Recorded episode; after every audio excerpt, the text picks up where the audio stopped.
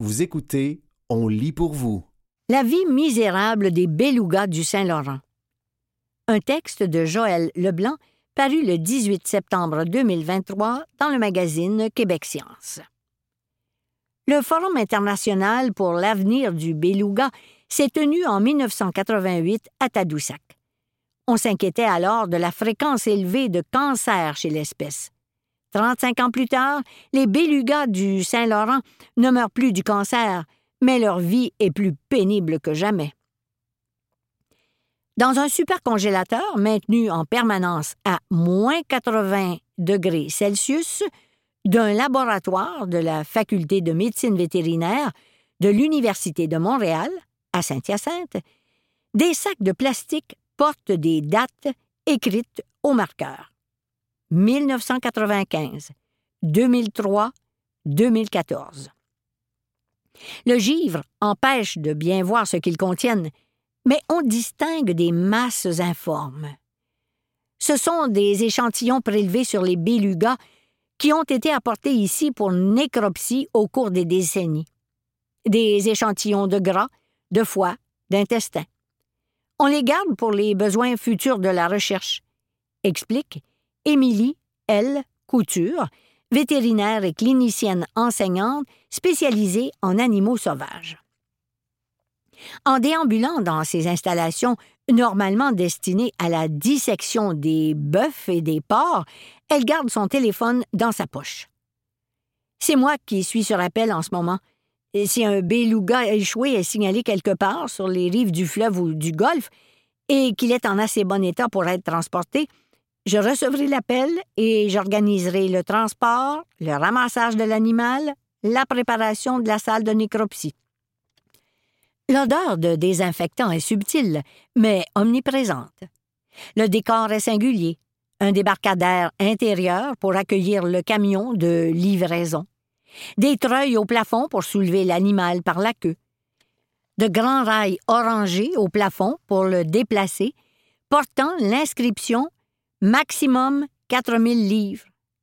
Une chambre froide haute de deux étages pour préserver la dépouille en attendant que tout le monde soit prêt. Et une imposante salle à l'accès restreint, meublée de trois tables en inox, assez grande pour recevoir le cadavre d'un cheval ou d'un petit cétacé. À l'extrémité de chaque table, un trou a été percé pour permettre l'écoulement des fluides. C'est dans ces lieux que, chaque année, de 15 à 20 belugas viennent terminer leur parcours, bien loin du fleuve qui les a vus naître, sous les scalpels des scientifiques qui tentent de déterminer la cause de leur mort. De toutes ces petites baleines blanches, il ne reste que les fantômes, endormis dans le congélateur depuis des décennies dans des sacs datés.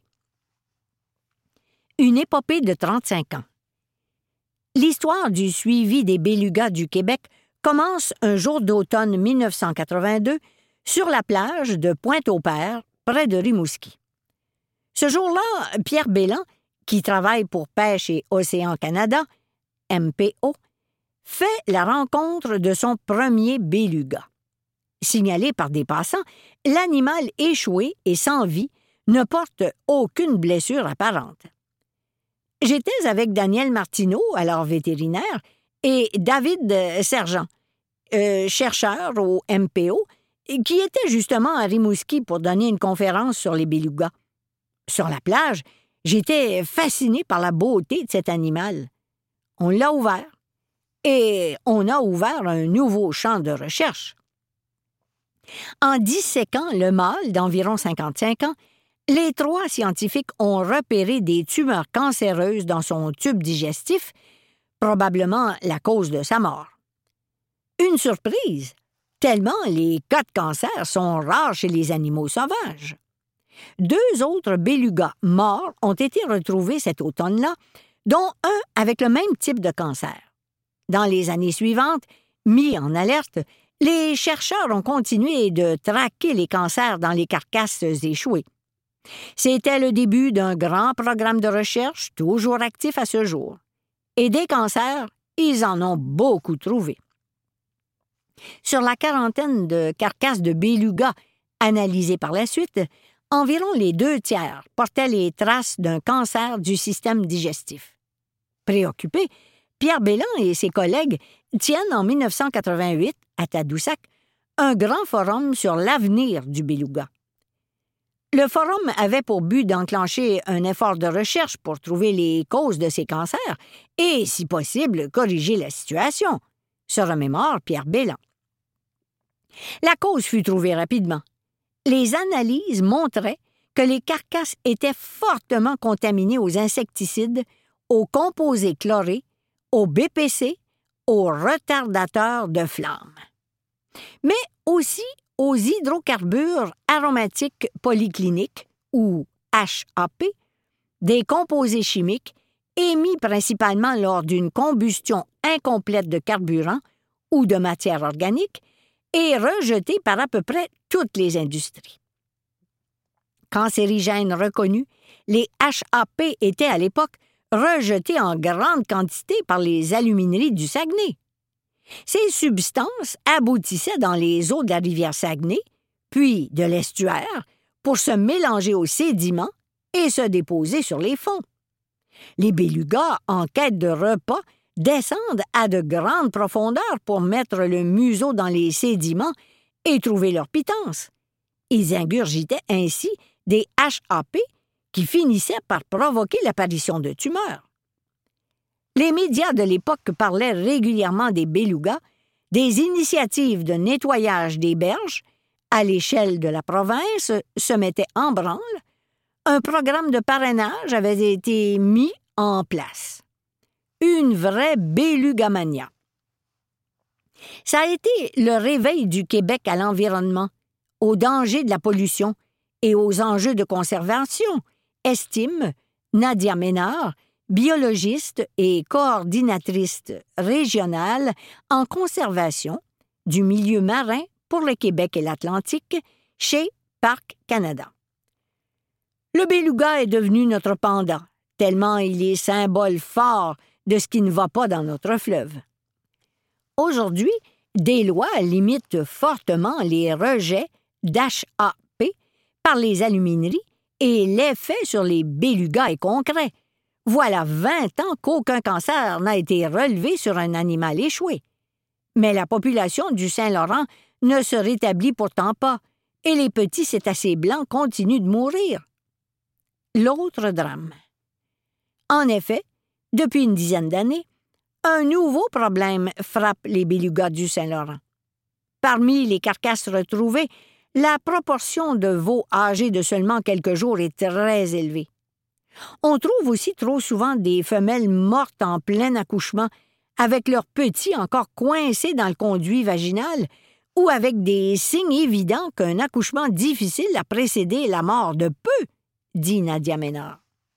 Mettre des petits au monde semble être devenu difficile pour les femelles. Elles meurent en couche ou tout de suite après la naissance, et privées de soins, les veaux meurent aussi. Dans le jargon des biologistes et des vétérinaires, on parle de dystocie. Des problèmes essentiellement mécaniques qui surviennent lors de l'accouchement.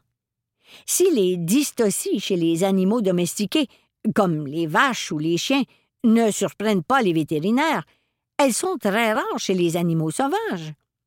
Pour une espèce classée en voie de disparition, comme le beluga du Saint-Laurent, ne plus parvenir à donner naissance, c'est tragique. Dans de nombreuses institutions québécoises, l'effort de recherche, qui n'a jamais faibli depuis 1988, se concentre donc maintenant sur ce nouveau drame sous-marin. Que se passe-t-il?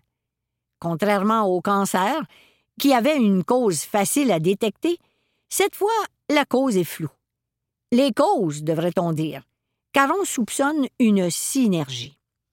Il y a d'abord la question des contaminants, qui est loin d'être réglée. Les belugas sont exposés à une soupe alphabète de substances chimiques BPC, HAP, DDT, POP, d'huile et de carburant, de médicaments, d'anovulants, de pesticides, de rejets agricoles, de retardateurs de flammes. Il y a beaucoup moins de BPC ou de DDT qu'autrefois dans leur corps, mais les belugas sont toujours parmi les mammifères marins les plus contaminés du monde. Ils ne sont juste pas contaminés par les mêmes substances que leurs parents, explique Jonathan Véro, professeur spécialisé en écotoxicologie au département des sciences biologiques de l'Université du Québec à Montréal. Les polybromodiphényléthaires, PBDE, sont particulièrement dans sa mire. Ce sont des retardateurs de flammes. Ils servent à ralentir la progression des incendies. On en met partout, dans nos sofas, nos matelas, nos téléphones, les matériaux de construction. On les utilise tellement qu'ils se retrouvent dans l'environnement, et notamment dans le Saint-Laurent. On en trouve de 10 à 25 fois plus dans les belugas d'ici que dans leurs congénères en Arctique. Or, les PBDE sont des perturbateurs endocriniens, c'est-à-dire que leur structure moléculaire est tellement semblable à celle de certaines hormones qu'ils passent pour elles et provoquent des dégâts. Le corps les confond avec la thyroxine, une hormone thyroïdienne, poursuit Jonathan Véro, ce qui provoque un dérèglement qui entraîne à son tour des modifications dans la reproduction. Il peut y avoir, par exemple, des malformations fétales ou une baisse de la production de sperme chez les mâles. Sans compter que l'axe thyroïdien est aussi relié au système immunitaire et qu'un dérèglement hormonal peut l'affaiblir et rendre l'individu plus vulnérable à de nombreux pathogènes. Les PBDE et les autres contaminants peuvent venir de loin, les eaux du fleuve proviennent des grands lacs, autour desquels se trouvent de grandes agglomérations, aussi bien du côté américain, Chicago, Détroit, Cleveland, que canadien, Hamilton, Ontario, puis passent par des municipalités comme Montréal ou Québec, qui y déversent leurs eaux usées partiellement traitées. Vous écoutez La vie misérable des belugas du Saint-Laurent un texte de Joël Leblanc paru le 18 septembre 2023 dans le magazine Québec Science. Une mer de stress. Autre suspect, le stress. L'estuaire du Saint-Laurent, où les belugas vivent toute l'année, est parcouru des dizaines de fois par jour par de gros navires commerciaux auxquels s'ajoutent des bateaux de pêche commerciales, des embarcations de plaisance et, dans les endroits où ils sont plus nombreux, des navires d'observation de baleines. Non seulement le dérangement que causent toutes ces embarcations peut perturber des comportements sociaux comme la reproduction ou les soins aux petits, mais le bruit des moteurs transforme le milieu sous-marin en un spectacle heavy metal quasi perpétuel, comme ont permis de le mesurer plusieurs dizaines d'hydrophones immergés un peu partout dans le grand territoire du beluga. Pour un animal qui repère ses proies par écolocalisation et qui vocalise de façon complexe lors de ses interactions sociales, le Saint-Laurent est un enfer auditif. Pour avoir une idée du niveau de stress auxquels sont exposés les belugas du Saint-Laurent, Marion Desmarchelier tente de trouver des biomarqueurs dans leur corps. Le système de tous les mammifères est conçu pour vivre des stress aigus et momentanés, explique la professeure à la faculté de médecine vétérinaire de l'Université de Montréal. La présence soudaine d'un prédateur, par exemple, déclenche la production de cortisol, une hormone qui prépare le corps à l'action pour fuir ou combattre. Puis, le cortisol diminue une fois la menace écartée. Mais l'organisme n'est pas fait pour du stress continu et chronique, pour être constamment sous l'effet du cortisol. On sait très bien ce que cela entraîne comme problème chez l'humain, notamment sur le plan du système immunitaire. Des mesures du taux de cortisol chez les belugas donnent donc un indice du niveau de stress. Mais ça ne suffit pas, poursuit la chercheuse. Le cortisol varie selon les événements et selon le moment où l'on fait notre mesure, il peut être très élevé ou très bas. Je m'intéresse donc aussi à la DHEA, une hormone impliquée dans la reproduction, mais aussi dans le fonctionnement du système nerveux. En stress chronique, les taux de DHEA sont très bas. Je tente donc d'établir le ratio entre le cortisol et la DHEA. Plus le premier est élevé par rapport à la seconde, plus l'animal est stressé. Pour l'instant, il s'agit d'une piste de recherche, et les données sont encore rares. Car ces mesures hormonales doivent se faire sur des animaux vivants. Classiquement, on prélève des biopsies en s'approchant par bateau et en utilisant une arbalète qui insère un petit tube acéré sur quelques centimètres dans la peau de la bête. En récupérant le dard, on obtient un échantillon cylindrique de gras, gros comme la moitié d'une cigarette, à partir duquel on peut faire les analyses en laboratoire. Mais la manœuvre est discutable, puisqu'elle est stressante pour l'animal touché, alors qu'on veut justement mesurer le stress ordinaire. J'essaie d'adapter une méthode moins invasive qu'on utilise avec de plus gros cétacés. Échantillonner les aérosols qu'ils émettent lorsqu'ils respirent en surface. L'air expulsé est chargé des sécrétions du conduit respiratoire. On peut y mesurer la concentration en hormones et extrapoler pour connaître le taux dans le sang. Il faut s'approcher de la baleine et au moment où elle souffle, passer une boîte de pétri dans le nuage à l'aide d'une perche. Les grosses baleines émettent des souffles volumineux qui persistent dans l'air assez longtemps pour faire la manœuvre. Avec les belugas, c'est une autre histoire. En effet, leur souffle est bref et produit un nuage tout petit et fugace. Je travaille dans l'Arctique avec les populations de belugas plus abondantes et moins stressées à peaufiner la méthode pour obtenir un échantillon suffisant avec un seul passage dans le nuage, précise Marion Desmarcheliers. Si j'y parviens, on pourra utiliser la méthode dans l'estuaire. Un écosystème surchauffé. Les changements climatiques ont aussi des répercussions directes sur l'habitat des belugas. Les eaux du golfe et de l'estuaire se réchauffent en profondeur, l'oxygène se fait de plus en plus rare et l'acidité augmente. Si de l'eau de surface provient des grands lacs et des nombreux affluents, les eaux de fond proviennent, elles, de l'Atlantique. Elles remontent le chenal laurentien à 300 ou 400 mètres de profondeur.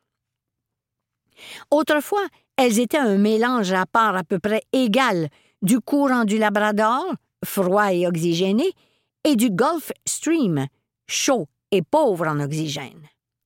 Mais depuis le début du siècle, en raison de grands remaniements dans les courants océaniques du globe, les eaux du Labrador n'y entrent presque plus, et ce sont surtout celles du Gulf Stream qui remontent sous le Saint-Laurent. Normalement, ces eaux profondes finissent par ressurgir en surface à l'embouchure du Saguenay face à Tadoussac. En oxygénant les eaux de surface, elle contribue au foisonnement de plancton et de krill à cet endroit, ce qui soutient toute une chaîne alimentaire du hareng au rorcal bleu, aussi bien à l'embouchure du Saguenay que partout en aval du Saint-Laurent. Sans les eaux du Labrador pour jouer ce rôle, tout l'écosystème vacille. On en a eu une belle démonstration en 2012, se rappelle Jonathan Véro. Cette année-là, les stocks de harengs et de caplans se sont effondrés. Des fous de bassin, aux baleines franches, on a assisté à un crash complet de l'écosystème. Ce fameux été de 2012, le nombre de belugas échoués a monté en flèche faute de nourriture. Chez Pêche et Océan Canada, la biologiste spécialiste des cétacés, Véronique Lesage, suit l'évolution de l'état de santé des belugas. Dans les carcasses, on constate que les acides gras essentiels diminuent depuis des années. Leurs conditions physiques se détériorent et ce changement semble avoir commencé très soudainement autour de 2010, ce qui correspond aussi à la hausse des cas de dystocie. Selon la chercheuse, les eaux de l'estuaire étaient relativement froides dans les années 1990 et les poissons démersaux, c'est-à-dire vivants en pleine eau mais proches du fond, comme les morues ou les sébastes, étaient plus abondants. Les années 2000 ont vu l'eau se réchauffer et 2010 a été le théâtre d'anomalies climatiques extrêmes. Cette année-là, le couvert de glace sur le fleuve en hiver a été minime, et il semble y avoir eu un déséquilibre du système alimentaire complet. Les poissons des merceaux ont décliné et les morts de belugas ont augmenté, résume Véronique Lesage. On soupçonne un changement de diète chez eux. Ils sont peut-être obligés de se tourner vers de nouvelles proies, qui ne comblent pas aussi bien leurs besoins énergétiques. Les changements climatiques peuvent aussi avoir un effet direct sur les belugas, des animaux arctiques. Une eau plus chaude et dépourvue de glace même en hiver, c'est une eau qui s'éloigne de leur habitat naturel. Bref, qu'est-ce qui cause les dystocies chez les belugas et empêche l'espèce de se rétablir? Le bruit? Le dérangement par les navires? Le stress? Les changements climatiques? La sous-alimentation? L'absence de glace? Les contaminants? Toutes ces causes cumulées? Autant de questions sont déjà un début de réponse. Le problème du beluga, c'est nous. Combien sont-ils? Pas facile de compter des belugas. Ils ne passent qu'une petite partie de leur temps en surface, occupés qu'ils sont à chercher leur substance en profondeur. On peut seulement tenter d'estimer leur nombre par différentes méthodes d'inventaire, concède Véronique Lesage, biologiste spécialiste des cétacés chez Pêche et Océan Canada. Nos plus récentes estimations sont de 1850 individus, mais avec une incertitude de plus ou moins 350 et ce chiffre diminue d'environ 1% par an depuis une quinzaine d'années. Peut-être sont-ils 2000 donc. Est-ce peu ou beaucoup? Pour le savoir, il faudrait connaître les inventaires qui prévalaient au temps des premiers visiteurs européens. On sait qu'ils étaient beaucoup plus abondants qu'aujourd'hui, poursuit Véronique Lesage.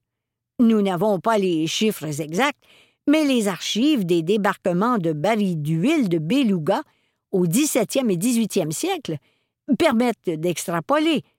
Ils étaient au moins dix mille. Leur déclin rapide est en partie dû à la chasse intensive de la première moitié du XXe siècle.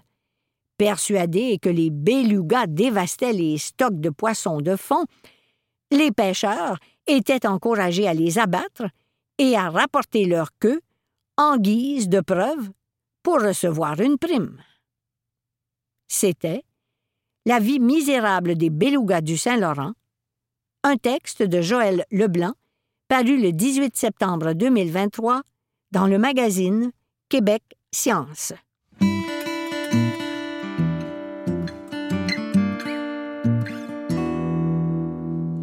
Les personnes aînées en ont assez des technologies beiges un texte de Gabriel Anctil paru le 5 octobre 2023 dans le magazine Québec Science.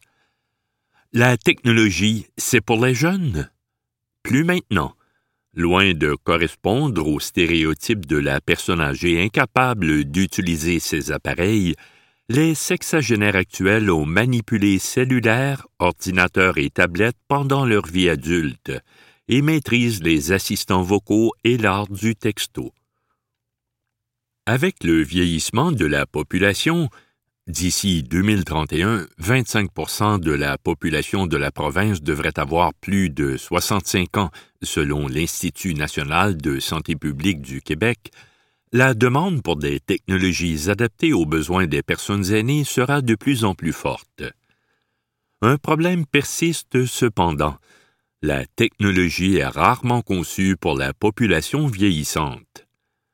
Un sondage mené en 2022 par l'AARP une association de personnes retraitées des États-Unis, montrait du doigt l'éléphant dans la pièce, affirmant que non seulement les personnes âgées augmentent leurs dépenses en technologie, mais elles en achèteraient encore plus si les appareils étaient adaptés à leurs besoins.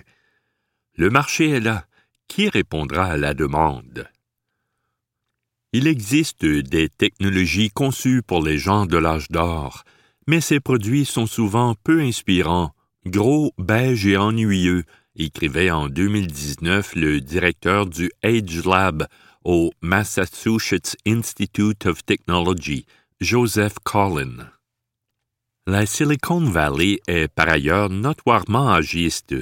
Le patron de Facebook, Mark Zuckerberg, avait par exemple déclaré en 2007 que les jeunes sont plus intelligents. Ceci explique-t-il cela? Il faudra aller bien plus loin que les gros boutons et les détecteurs de chute. Commençons par défaire le mythe de la personne âgée passive et affaiblie. Saviez-vous que les entrepreneurs et entrepreneuses de plus de 50 ans ont deux fois plus de succès que leurs homologues trentenaires? Prends ça, Zoc. Et si c'étaient les personnes aînées elles-mêmes qui concevaient les outils qui leur permettront de mieux vieillir? Peut-être les produits ainsi imaginés ne seraient-ils pas seulement offerts dans une gamme de beige? On a vu ces dernières années un intérêt grandissant pour l'age tech, la technologie de l'âge d'or, de la part des gouvernements et des investisseurs. L'un des objectifs de cette filière est de permettre aux futures personnes âgées de rester chez elles le plus longtemps possible, un besoin exacerbé par la pandémie. L'année 2022 a d'ailleurs vu la création du fonds d'investissement montréalais AgeTech Capital. Reste à voir quelle sera la couleur des produits issus de ces investissements. C'était Les personnes aînées en ont assez des technologies beiges. Un texte de Gabriel Anctil paru le 5 octobre 2023 dans le magazine Québec Science.